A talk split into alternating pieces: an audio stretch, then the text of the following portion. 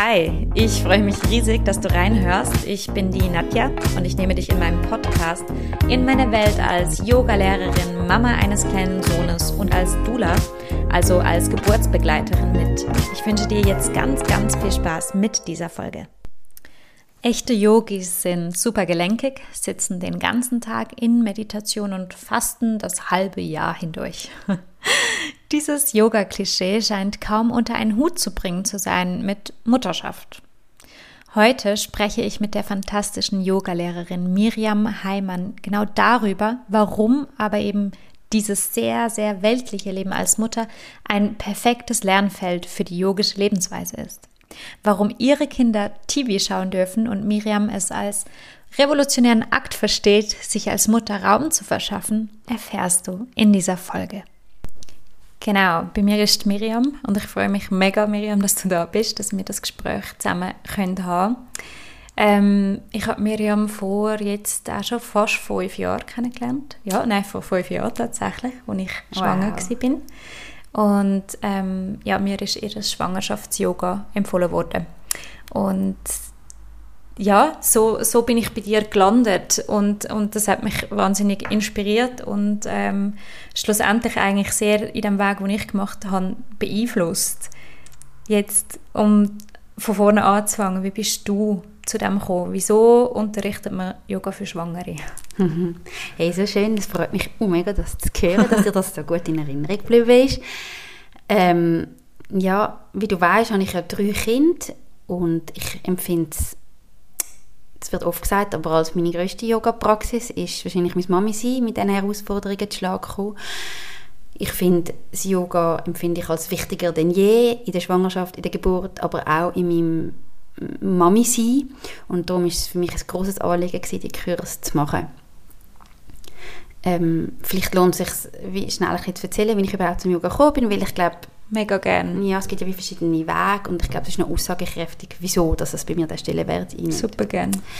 Und zwar bin ich so in einer Familie aufgewachsen worden, aufgewachsen, wo äh, man überhaupt gar keinen Sport gemacht hat. Mhm. Also ich habe, habe Angst vor dem Ball, ich habe Angst vor dem Wasser, ich habe Angst vor dem Reck und vor dem Barren und bin mal als Letzte gewählt worden. Ähm, aber wir haben dafür einen wahnsinnig reichhaltigen Dialog als Familie. Also alle Themen Psychologie, sie haben mich immer als psychoanalytische Seminar mitgenommen, oh, wow. als ich klein war. Wir haben keine Tabus daheim, immer über Familie, äh, Philosophie, Religion, Politik, ähm, Intellektueller Haushalt. Oh mega. Also so eine ganz kleine Familie, nur zu dritt. Ich bin Einzelkind in der Stadt mhm. und alles ist einfach ähm, Content over everything. Ähm, aber eben keine Form. Also mhm sehr im Kopf. Mhm. Und ich habe dann mit etwa 15 auch meine ersten Angststörungen entwickelt. Okay. Also ob das vom vielen Kiffen war oder ob das einfach nur verstärkt wurde, das weiß man ja nicht. Das Huhn oder das Ei zuerst. Mhm. Ähm, und bin dann auch in Therapie und ich liebe meinen Therapeut. Ich gehe auch jetzt noch in Therapie. Das war also naheliegend in meiner Familie. Ja. Und ähm, habe mich auch philosophisch mit den Sachen auseinandergesetzt. Aber es hat wie ein Element gefehlt. Und ich bin dann ähm, auf Hongkong gezogen mit meinem jetzigen Mann und bin dort sehr in die Yoga-Welt abgetaucht. Und es ist für mich so das grösste Aha-Erlebnis gewesen, dass, ich ja, dass es wie eine, eine ganze Welt zu entdecken gibt in meinem Körper, wo nicht darum geht, zu performen oder irgendwie kompetitiv zu sein mit anderen, sondern dass es wie ein Erleben gibt, wo physisch ist. Mhm. Und man erlebt ja auch Gefühle physisch, also es ist nicht nur Gedanken, sondern man kann ja Angst eben zum Beispiel, aber auch alles andere auch physisch wahrnehmen. Und wie das Verkörperte und auch die Theorie dahinter zu lernen, wie das zusammenhängt, das ist für mich wie eine Offenbarung gewesen und so ein freudiges Lernen, wie ich nie hatte vorher. Und natürlich hat dann das mega mein Leben beeinflusst, der, der Stellenwert, den mein Körper plötzlich eingenommen hat. Und es war wirklich auch Teil auf eine Art von, von meinem psychischen Wohlbefinden. Mhm. Und, und, aber ich meine jetzt nicht damit einfach ein achtsames Bewegen, sondern ja. wirklich auch schwitzen mhm. und, und die eigenen Muskeln spüren und sich zu öffnen. Du weißt, ich tue sehr ein Asana bezogenes Yoga unterrichten. Mhm. Und darum glaube ich schon, dass es wichtig ist, dass es, dass, darum habe ich es vielleicht auch so beibehalten in den Schwangerschaften und in der Mutterschaft, wo ich finde, der eigene Körper leistet zwar Wunder mhm.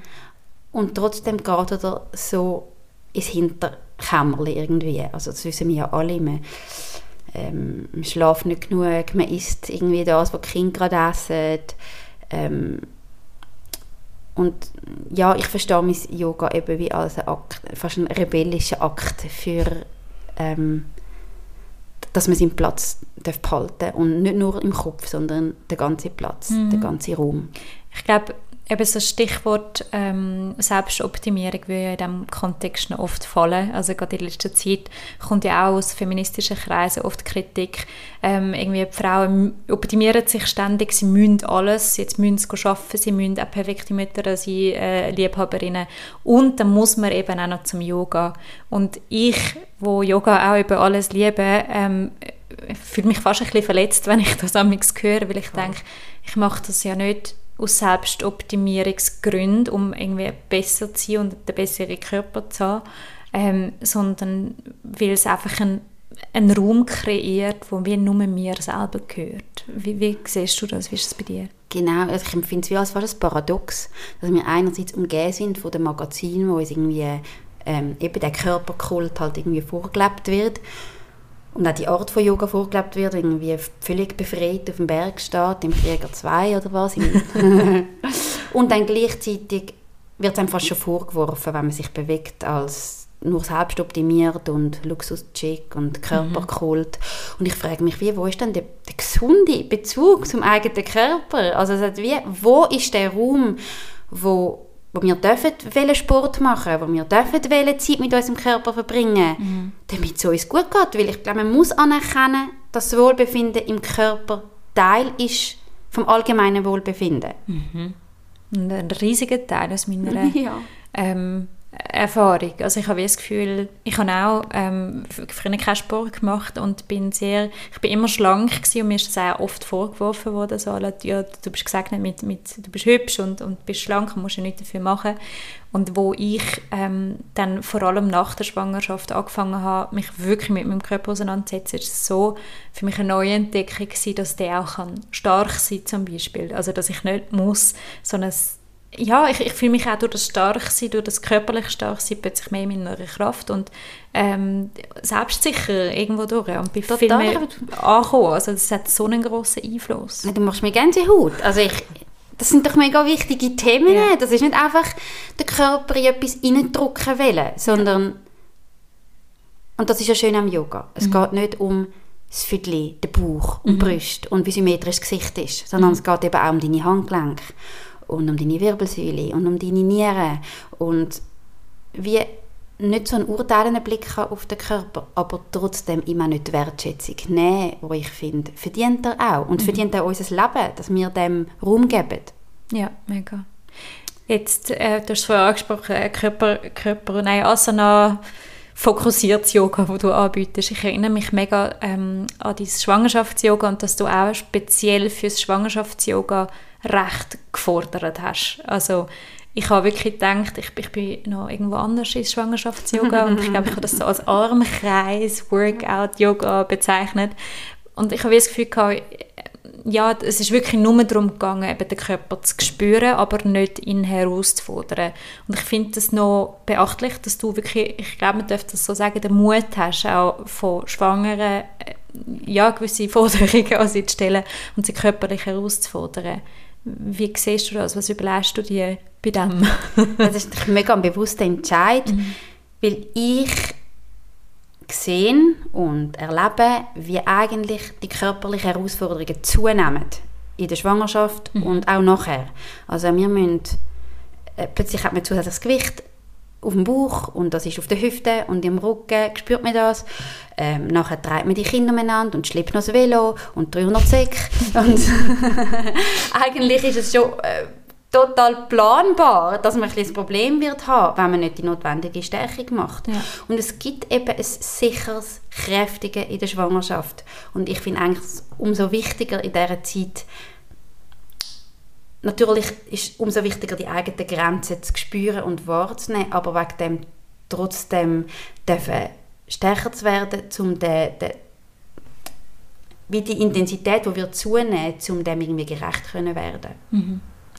Ja, ich habe ich ha das Gefühl, so was mir jetzt gerade, du erzählt hast, was mir gekommen ist, ist auch, ähm, eben, du, du bist sehr mutig, indem du das machst. Oder es ist so, dass viele Leute, die mit Schwangeren spezifisch arbeiten, eigentlich sehr fest Angst haben. Und ich finde das noch krass, dass, die, dass Angst das Gefühl ist von ähm, solchen Care-Providers, wo, wo irgendwie sehr präsent ist. Und ich frage mich, ob das gesund ist, dass Schwangere eigentlich immer mit Leuten zusammen sind, die Angst haben vor der ihrer Schwangerschaft. Ja, und wieder haben wir dort eigentlich ein Paradox, dass einerseits werden Kranke wie Schwangere behandelt, äh, wie Kranke, ja. Schwangere werden wie Kranke behandelt Mega. und gleichzeitig lässt man sie arbeiten bis am letzten ja. Tag vor der Geburt. Cool. Also es ist wie wieder das Krass zwischendrin. Ich finde, Schwangerschaft darf auch etwas freudvoll sein, also natürlich auch nicht, also ich, ich habe auch sehr viel erbrochen in meiner Schwangerschaft, nicht immer nur lustig, ist klar, aber, mhm. aber eigentlich ist ja, was der Körper leistet, ein Wunder mhm. und nicht krank, mhm. sondern das Gegenteil. Und eigentlich wünschte ich mir, dass Mütter die beste Umsorgung bekommen, aber was nicht heißt, dass man sie nur hätschelt, sondern ja. schon auch nachhaltig vorbereitet auf was eigentlich kommt. Nicht nur mit Samthändchen anlangt. Ja. Ich meine, die Geburt selber ist ja eigentlich ein, ein Marathon. Ja. Also, Absolut. Und nachher hört es nicht auf. Nein. Nein. du bist schon Yogalehrerin bevor du das erste Mal schwanger geworden bist. Ja. Wie ist das für dich Wie hat die Yoga-Praxis deine Schwangerschaft beeinflusst? Oder auch deine drei Schwangerschaften? Vielleicht mhm. kannst du da einen Vergleich ziehen.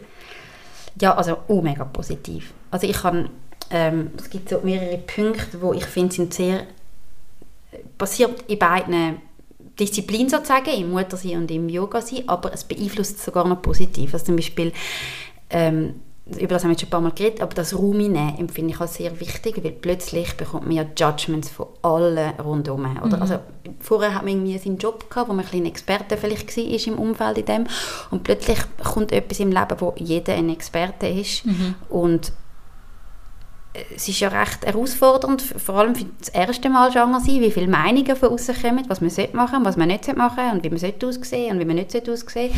Und schon nur das finde ich eine Yoga-Praxis sehr hilfreich,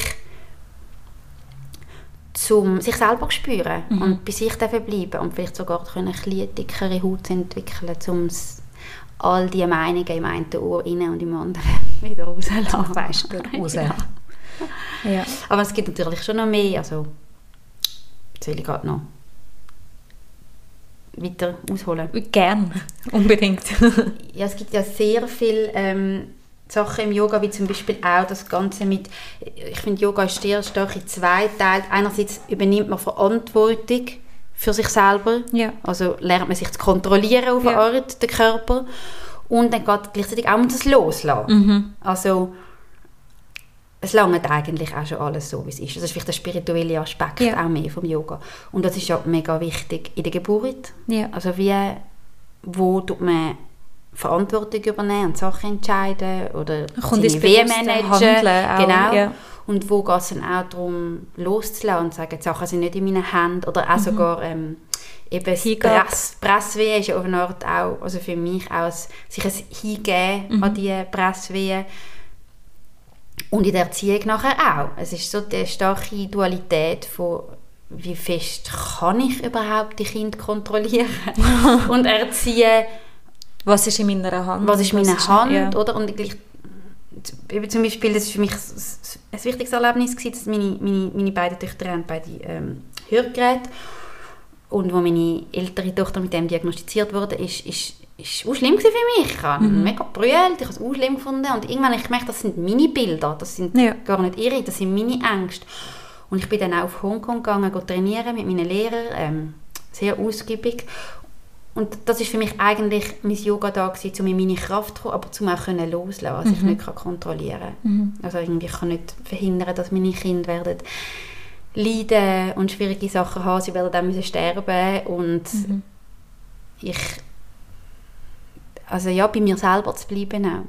Das finde ich auch ein großer Teil vom Yoga und beeinflusst Mami sein fest. Mega fest. Ich habe ich es jetzt recht krass gefunden, jetzt im Februar, wir sind in der äh, Skiferien gewesen. und also die, die, wir sind in der Skiferien gewesen und glaube am zweiten oder dritten Tag äh, von unserer Skiferien ist äh, der Krieg losgegangen in der Ukraine und mich hat das in so ein Zeug hineingerührt, wo ich ähm, gemerkt habe, jetzt komme ich in, ein, in so einen Zwiespalt, wo ich mich gar nicht mehr selber spüre und kann, weil dort einerseits meine, meine klare politische Haltung ist und meine Zivilcourage und wo ich finde, okay, man muss sich so und so und so jetzt einsetzen und positionieren und so. Und dann plötzlich habe ich etwas von mir kennengelernt, wo ich gar nicht wusste, dass das so krass da ist. Und das ist purster Opportunismus gewesen, zu sagen, ich will, dass mein Kind safe ist und ich will jetzt, keine Ahnung, jetzt muss ich, muss ich für mein Kind irgendwie auf Südamerika Süd, ähm, auswandern, einfach hauptsächlich, dass es meinem Kind gut geht und so und das hat mich in so ein Zeug hineingebracht und mir hat eigentlich nur geholfen, starke Yoga-Praxis ja. zu machen, um mich wieder zu spüren und das auch können sortieren und sagen, okay, beide Aspekte gehören wieder zu und es ist okay, beide, beide ähm, zu empfinden, aber die Frage ist schlussendlich eigentlich, nach welcher handelst du? Und das ist wieder in deiner Macht, also du bist dann wie nicht so ausgeliefert diesen verschiedenen Emotionen. Es macht nicht mit dir, sondern du kommst wieder ins aktive Handeln und dich einsetzen und auch für deine Kinder etwas vorleben. So. Voll. Ich, ich, ich glaube, eben du weißt, ich tue ein anspruchsvolles Yoga unterrichten und, und aber es ist schon schlussendlich der Gedanke, ist nicht einfach Herz sein, sondern dass wir lernen, mit Intensität umzugehen mhm. und das ist für mich auch mega ein wichtiger Aspekt vom Yoga. Also zum mhm. Beispiel, oder ich habe lange panische Angst vor allen Inversions. Ich yeah. habe immer noch ein bisschen Angst vor Inversions. Ähm, aber mich selber kennenzulernen, oh ja, das ist meine Angst und jetzt muss ich irgendwie mit dem umgehen. Das ist ja nichts anderes wie die, die Situationen, die man im echten Leben auch hat. Mhm. Einfach, dass man nicht kann flüchten von der Matte und kein mhm. Nattel hat, wo man sich kann schnell ablenken kann. Beschäftigt geben. Aber ähm, das ist ja als Mami auch extrem. Also so bei allen bei all diesen ähm, Bereichen, die du angesprochen hast, so in der Schwangerschaft, in der Geburt und auch nachher mm. in, als Mami sein, dass mit dem, mit dem Schmerz umzugehen, mit der Intensität umzugehen oder auch, auch wie fest einem Sachen mitnehmen. Also, genau. Man trägt ja manchmal schon das Herz ein bisschen aus dem eigenen Körper ja. umeinander und das soll auch gelernt sein. Also mhm. ich, ich, glaube, es gibt auch Möglichkeiten, mit dem Lernen besser umzugehen. Mhm. Ja, ich glaube, also das, was du ansprichst, ist ja auch ein Teil ich finde, Yoga ist ein safer Rahmen, sein eigenes Nervensystem kennenzulernen. Und das Nervensystem spielt so eine große Rolle. Eben jetzt auch in der Schwangerschaft schon hilft es einfach, man weiß ja mittlerweile, dass Kind ähm, den, den ansteigenden Cortisol-Level von einer Mutter direkt spüren, also die genau gleiche Angst, die pure Angst, sie wissen zwar nicht warum, aber sie empfinden die auch. Und dann während der Geburt sowieso ist das Nervensystem so wichtig, wenn man das schafft, gesund zu regulieren und, und runterzufahren, dann werden Endorphine ausgeschüttet, die einfach helfen, die Geburt ähm, ja, einfacher zu erleben und auch als Mami. Also ich meine, ich finde das so, so krass, wenn ich in Tune bin, wenn ich im Flow bin mit mir selber und mich kann regulieren, dann spiegelt mir mein Sohn das eins zu eins und das Gegenteil auch, wenn es mir mal wirklich schlecht geht, meistens so PMS-Phase vorher, dann schaukelt mir uns auf und streiten den halben Tag. Und, und das ist wie, ich finde das so hilfreich, über das Yoga einen safen Rahmen zu haben, zu spüren, okay, jetzt komme ich an eine Grenze und jetzt schaffe ich es aber wieder, mich zur Ruhe zu bringen. Und das hilft einfach im Alltag, mega. Ja, du sprichst mir aus dem Herz, also total ähm, hilft es wieder zu sich zu finden. Und ich glaube auch, dass wir eigentlich diese Art von Vorbild sollten sein für unsere Kinder, mhm. wo nicht, ähm, nicht alles unbedingt aufopfern die ganze Zeit für was gegen außen am besten wird aussehen, sondern dass wir unsere eigene, man kann sagen, oder man sagt ja auch, die eigene Energie ist das höchste Gut, also dass wir uns selber Sorge haben, dass und das hat aber schon auch einen Kosten. Ich finde es noch schwierig, wenn man es immer so als eine Win-Win-Situation anstellt, ja. obwohl das wahrscheinlich oft stimmt ja. im Nachhinein. Aber das soll nicht der Zweck sein. Aber ich erlebe es schon, dass es amix zumindest ähm, in dem Moment schon Kosten hat. Mhm. Also die Tatsache, dass ich mir selber gönne, mhm. es hat materielle Kosten, mhm. indem ich zum Beispiel sehr früh immer meine Kinder mehr fremd betreut habe, wie ich geschafft habe. Ja. Das ist wie so etwas, das macht, man könnte sagen, das ist Luxus, es ist für gewisse auch eine Luxusmöglichkeit, aber ich meinte, dass es noch für mehr Leute möglich wäre, ja. ähm, dass sie wie Pufferzonen einbauen, wo, wo die Kinder fremdbetreut sind und wo man nicht nur schafft, sondern Zeit hat für sich selber. Mhm. Und nicht nur 20 Minuten, sondern ein paar Stunden. Mhm. Oder auch zum Beispiel, dass ich, also ich habe auch schon über das auf meinem Instagram geredet, dass ich meine Kinder zum Beispiel Fernsehen schaue. Und ich weiß, es gibt ganz klare ähm, Regeln in allen Ratgebern, dass Kinder nicht länger als 30 Minuten Fernsehen schauen. Und gleichzeitig muss man sagen, okay, aber ich kann mich nicht aufopfern. Und auch wenn vielleicht ich auch lieber hätte, würde Pfadfinderspiel im Garten spielen und denke, dass das besser wäre für sie.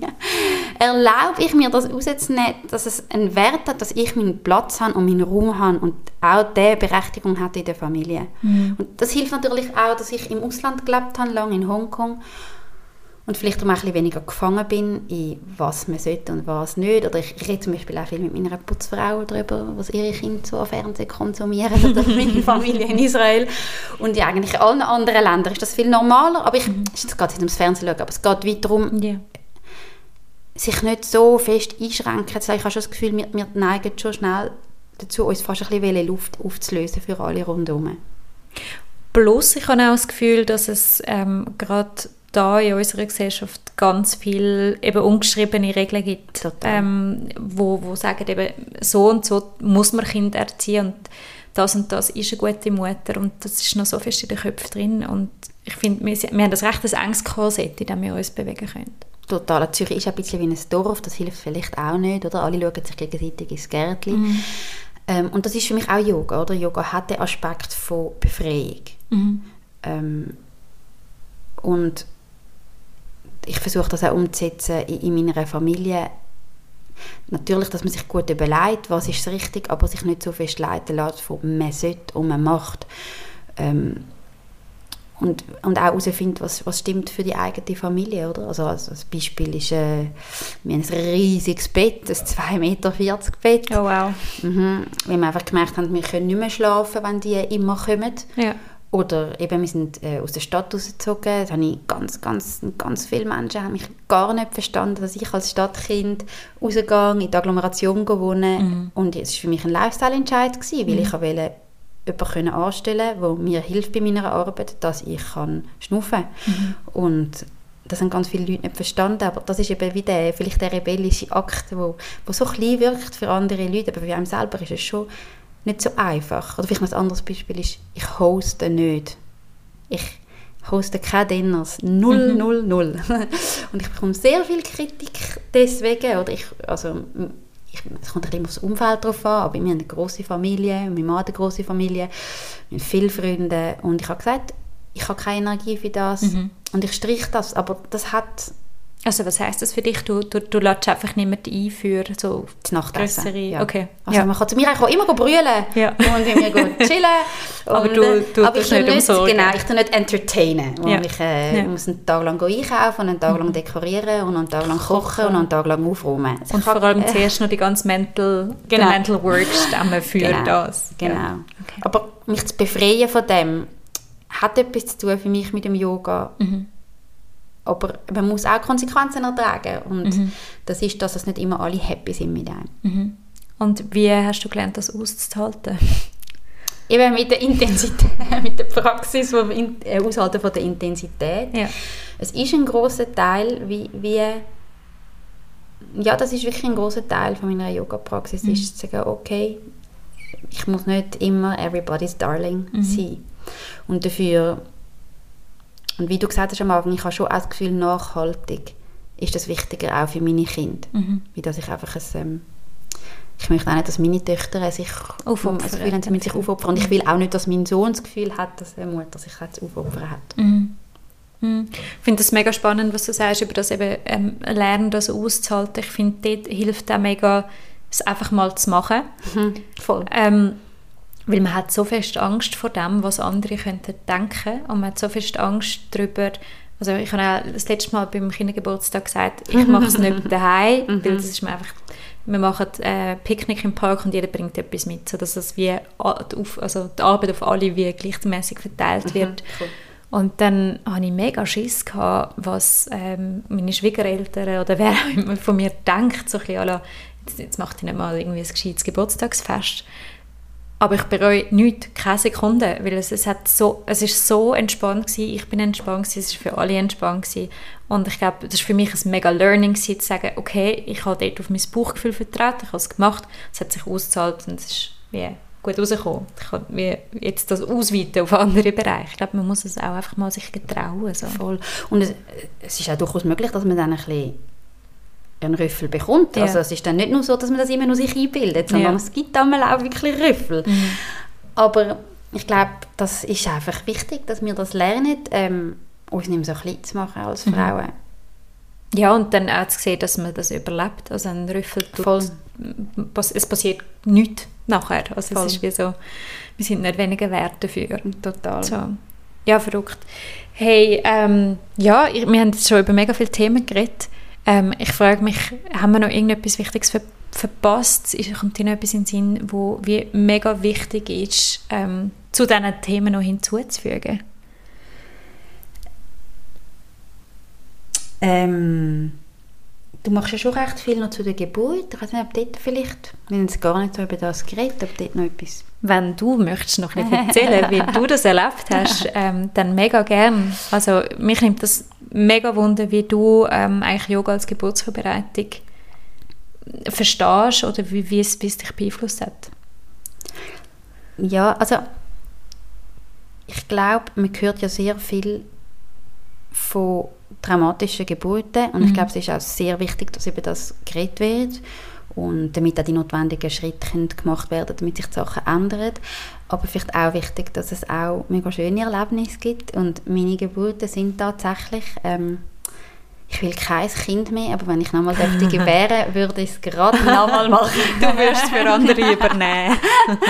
wow. Und, kommt, und ich, ich meine das jetzt aber nicht, dass das wegen dem so einfach für alle möglich ist. Es mhm. ist mir bewusst, es ist viel Glück dahinter, aber es ist auch Vorbereitung, ähm, muss man schon sagen. Also ich glaube, ein, ein, ein Selbstkenntnis zu haben von seinem eigenen Körper hilft massiv. Mega, ja. Ähm, Darum hilft es auch, wenn man schon Yoga-Praxis hat während der Schwangerschaft, äh, am besten schon vorher natürlich, weil Yoga ist ja für mich in erster Linie nicht, eben nicht eine Selbstoptimierung, sondern eigentlich sich selber kennenlernen und ich glaube, das hilft einem schon massiv für eine mhm. Geburt, auch, dass man zum Beispiel sich vorbereitet, was könnte ein Problem sein bei einer Geburt und dann wie schon vorher sich überlegt, was würde mir helfen, was würde mir gut tun, mhm. mit der Person, die der Geburt ist darüber redet. Also es hat mich mit meinem Mann zum Beispiel uh, mega schön zusammengeschweißt. Also für mich ist es, glaube seit ich geboren habe, ist, also bin ich noch so viel gefestigter in der Beziehung mit meinem Mann,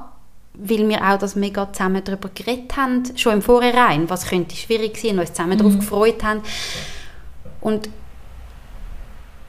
ich glaube, dass das nicht untergehen sollte, also weder beim Yoga noch, und das ist auch der Zusammenhang dass man Freude haben am eigenen Körper und eben das Leben erleben durch den eigenen Körper und das irgendwie auch geniessen und interessant finden, so wie ich, auch wenn ich auch zum Teil schwierige Schwangerschaften hatte, ist es einfach ein wahnsinniges Wunder, was mhm. da in einem drin passiert. Also mit dem eigenen Körper und das Baby und dann, wie das rauskommt, das hat man ja nie für möglich gehalten, dass das möglich ist und wie der Körper das weiß, wie das funktioniert eigentlich, also wenn es gut läuft und nachher eventuell stillen oder aber auch, wie man sieht, wie das Baby sich entwickelt zu einem mhm. Kind, es ist so wahnsinnig, ähm, das zu sehen, wie es auch wahnsinnig zu sehen ist, wie der eigene Atem funktioniert, mhm.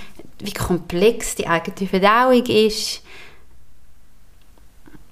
ja, und das ist für mich vielleicht schon der spirituelle Teil vom Yoga und vom Gebären, dass man wie, dass man wie selber Teil ist von dem Wunder vom Leben. Mhm. Ich glaube auch, das ist etwas, ich versuche meine Frau in den Kursen auch wie weiterzugeben, dass sie dürfen eine gewisse Ehrfurcht mhm. von ihrem eigenen Körper kommen das toll finden und das bewundernswert finden und, und das, ich habe es vorher so ein bisschen angetönt, ich finde es noch krass, wie viel die Frauen mit Leuten umgeben sind, die ihnen irgendwie helfen mit der Geburt, aber die eigentlich Angst haben vor dem Prozess und eben so nicht, nicht die, die Brille von Ehrfurcht auf den ganzen Prozess haben. Und das finde ich noch, noch krass. Ich habe jetzt grad, gestern Geburtsvorbereitung gegeben und ähm, wir hatten es auch von Beckenanlage gehabt und ich habe diesen Frauen erzählt, also mit, äh, mit dem Beckenmodell und dem Baby, wie das Baby da rauskommt. Haben es super spannend gefunden, aber dann auch ähm, erzählt, wie dann bei einer Beckenendlage das Baby rauskommt und dass das auch geht. Und dann haben sie mich mit grossen Augen angeschaut, und zwar alle, und gesagt, sie haben noch nie davon gehört. Und alle haben ihnen gesagt, das sei gefährlich und es braucht zwangsläufig einen Kaiserschnitt. Und das finde ich noch krass. Das heißt, die Frauen sind alle fast mindestens 30 Wochen schwanger und sie haben aber noch nie davon gehört, dass ihre fantastische Körper fähig ist, auch ein Baby, das anders liegt und nicht falsch liegt, sondern einfach anders liegt, zu gebären. Und das, das erschüttert mich jedes Mal, wie, wie, ja, wie wenig Ehrfurcht eigentlich auch mitgegeben wird über die Leute, die eigentlich sehr gut daraus kommen mit Geburt. Total, und darum glaube ich, ist es so wichtig, dass es so jemanden gibt wie dich.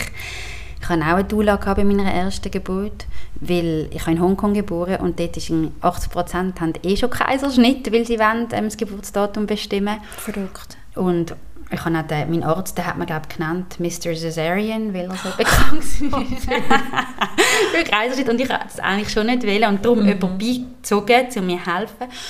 Und sehr schöne Erfahrung mit ihr und dann in der Schweiz habe ich mir schon sehr bewusst eine Frauenärztin ausgesucht, mhm. Wo ich das Gefühl habe, die hilft mir, das wirklich auf eine gute Art zu machen. Und ich glaube, es herrscht halt schon ein bisschen die Sicht, so ein bisschen, man ist schwanger und dann kommt das Baby und dann übergibt man sich sozusagen dem Arzt. Mega. Und dass eigentlich dort sehr viel Eigenverantwortung ist. Nicht nur, wie man das managt, sondern auch, wer man überhaupt will dort haben in einer ja. Geburt, mit wem man sich umgibt, wer die Ärzte sind, wer die mhm. Hebamme ist, wer die Dula ist. Ähm, das ist ja eigentlich wie, wie eine Hochzeit, also so ein mhm. grosses Event und die planen wir auch ewig. Voll schöner Vergleich, voll. Eine Hochzeit überlege ich mir auch, wer will ich dort haben ja, einfach, ja. wer kommt so ja. automatisch ja. und übernimmt dann für mich. Und das kann ja auch Freude kreieren, auch wenn es dann vielleicht nicht so rauskommt, finde ich, Vorfreude hat eben auch seine Berechtigung. Also ich habe mir zum Beispiel immer gewusst, ich will nicht in so einem grusigen Spitalteil mhm. sein, wo hinten so ein Viertel raushängt, sondern und ich habe mir dann auch etwas gekauft für das und ich habe mir noch ein Produkt gekauft, ein Shampoo und ich, ich meine es gar nicht Vielleicht wäre es dann gar nicht gut gekommen, aber die ja. Vorfreude kann mir trotzdem niemand nehmen, wo ich dafür mhm. hatte. Mega. Mega. Voll. Und, und eben auch, dass, dass äh, zu entscheiden, wer dabei ist. Und du hast es gesagt, ähm, Selbstverantwortung. Ich glaube, ganz, ganz vielen Frauen ist gar nicht bewusst, dass sie dürfen und sollen die Selbstverantwortung übernehmen. Weil wenn sie es nicht machen, dann muss zwangsläufig das medizinische Personal einspringen und sie durch diesen Prozess durchführen. Ähm, und ich frage mich oft, also ich habe dort noch keine Lösung für mich, aber ich frage mich oft, was man machen könnte, damit allen Frauen das bewusst ist, dass sie dürfen und sollen die Verantwortung übernehmen, aber auch was das bedeutet. Also wie bringt man die Frauen dazu, ähm, dass sie sich dessen bewusst werden? Ich habe noch keine Antwort für mich, aber ich glaube auch, dass aber das ist vielleicht schon das ist ein Problem, das viel früher anfängt. Ich meine, ich glaube, viele Frauen lernen zuerst über Sexkrankheiten, ja. bevor sie über ihren eigenen Orgasmus lernen. Ja. Also Immer, immer das Gefahrenorientierte und nicht auch dürfen sich selber geniessen mhm. und Zyklus. Der Zyklus, ist das beste Beispiel ja. an die blöde Periode, aber ja. niemand erklärt ihnen, wie komplex und mhm. wie wahnsinnig sophisticated das ganze mhm. hormonelle System ist, wo der ganze Monat passiert. Voll. Nicht nur Periode, sondern Voll. von A bis Z. Und ich habe das Gefühl, dort, dort, dort fehlt wie ein, ein Stein in unserer, in unserer Bildung irgendwie über unseren eigenen Körper, mhm. wo, wo wo sehr viel zu geben hat eigentlich und, und auch darf, eben wie du sagst, so, so schön. weise ist. Ja. ja.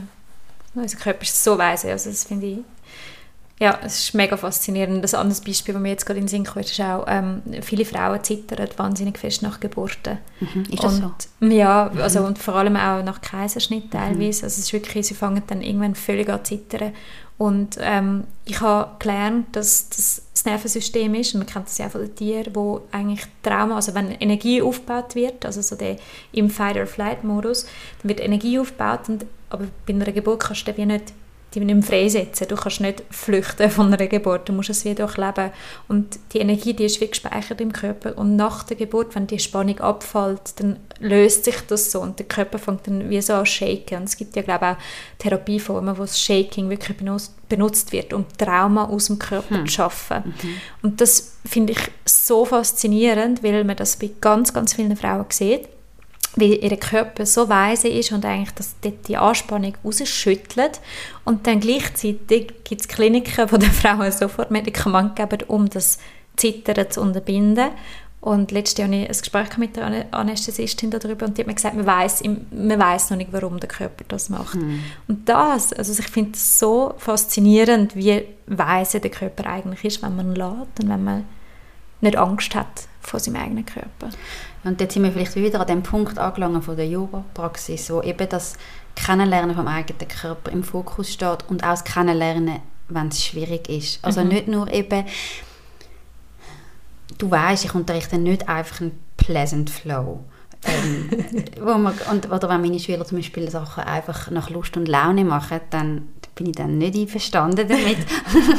Aber genau wegen dem. Ja. ich finde, Geburt ist eigentlich das Wahnsinnsbeispiel. Oder? Mhm. Also, zum Beispiel bei mir, ich habe recht gut können meine Wehen managen bis am Schluss und dann sind die Presswehen gekommen und dann ist wie, ich möchte das nicht machen, aber ich kann nicht weg. Mhm. ich ist auch zu spät für ein Epidural. Was mache ich? Was mache ich? Also gehe ich, gehe ich mit mir selber um in mhm. so einer intensiven Situation? Mhm. Und auf die kann man sich eigentlich schon ein bisschen vorbereiten mit dem Yoga. Also es löst natürlich nicht alle Probleme und amig sind Kaiserschnitte wirklich notwendig natürlich, aber, mhm. aber ich glaube, dort eine große Kraft vom Yoga, vom der Beziehung zum eigenen Körper. Mega, mega, mega. Also ich für mich in meiner äh, Laufbahn so mit, mit ähm, postpartalen Depressionen nachher und, und völlige Krise, ich habe meinem Körper so nicht mehr, ja, ich habe ihm wirklich misstraut aber es hat trotzdem noch etwas Tiefes in mir drin gegeben, wo auch mein Körper war, der gesagt hat, jetzt fängst du einfach an Yoga machen. Und das wird dir helfen. Es ist so schnell gegangen, bis ich wieder in meine Kraft hineingekommen bin. Und, und eben Yoga ist Asana, aber es ist auch vieles andere. Und, und mir hat spezifisch der Yoga Nidra mega geholfen. Aber es ist, eigentlich geht es immer darum, dich selber kennenzulernen und zwar in verschiedenen Situationen, sei es in einer Anspannung in einer Krise. Du lernst dich besser kennenlernen und lernst dich zu managen. Und das ist so hilfreich für alle Bereiche des Lebens. Total. Mega. Gar nichts hinzuzufügen. So, Miriam, wenn man möchte bei dir Yoga machen oder sonst, wo findet man dich? Ähm, also einerseits bin ich schon seit vielen, vielen Jahren im Air Yoga. Dort habe ich einfach meine eine Signature Class am Samstag am 10 ähm, ich habe jetzt aber noch ein, ähm, etwas Neues äh, aufgebaut in der letzten Zeit, was vielleicht interessant könnte sein. Was ist äh, ähm, Home Practice zu entwickeln für Leute. Das heißt, viele Leute, gerade Mütter, schaffen es ja nicht ins Yoga, weil das wäre schon ein halber Tag, wo, mhm. wo weg ist. Ich habe ein großes Verständnis für das. Und sie wollen gerne die machen und vielleicht auch mit sich sein und nicht ein YouTube-Video anschauen aber sie wissen nicht so recht, wie oder was könnten sie dann machen und was ist safe, gerade in der Schwangerschaft oder postnatal oder auch später. Man will vielleicht auf etwas hinschaffen und weiß nicht wie und hat aber auch nicht das Geld für eine wöchentliche Privatstunde mhm. oder so mhm. etwas. Und darum ist wie mein Angebot, ähm, dass ich wie mit den Leuten zusammensitze, ein bisschen länger und dann ihre Praxis anschaue und schaue, wo sie stehen und dann für sie eine Sequenz kreiere mit ihnen zusammen, wo mhm. sie können umsetzen können, eine Weile lang daheim. Und die Idee ist natürlich dort auch zu helfen, zu supporten, ja, wie kann ich wie kann ich es überhaupt möglich machen, dass ich überhaupt Zeit habe. Wo ja. mit mir daheim kann ich das überhaupt machen? Und wie lange würde überhaupt Sinn machen? Vielleicht mhm. eben ist es so, vielleicht ist es nur 15 Minuten, wenn die Babys noch ganz klein sind. Mhm. Und dann ist das auch okay. Und so wie es Optimale finden für die Person, damit, ich habe es jetzt genannt auch, also es ist ein Mentorship, aber es ist wie so ein a room of her own, also wie mhm. zum einen eigenen Raum entwickeln mit sich und seinem Körper. Und da kann man auch alles einbauen, also man kann auch eben Mantras oder Meditation mhm. oder Atemtechniken einbauen, wenn man zum Beispiel hm, irgendwie Sachen genauer will angehen oder eben also haben nicht zu Angst geneigt. Genau. Voilà. cool. Dann kann man das einbauen mhm. und man kann dann auch wieder kommen, zurückkommen, wenn man es möchte weiterentwickeln. Ich habe so verschiedene Packages für das. Und ja, es ist ganz schön bis jetzt, ähm, die Feedbacks, die ich habe von den Leuten, dass sie wie schaffen, bei sich die eine eigene kleine Praxis zu finden mit sich selber. Mega schön. Wir tun das in den Show Notes unbedingt verlinken. Also wenn dich, du, wo zuhörst, das interessiert, dann findest du das. Ähm, aber Miriam gibt es auch auf Social Media. Ein bisschen, oder?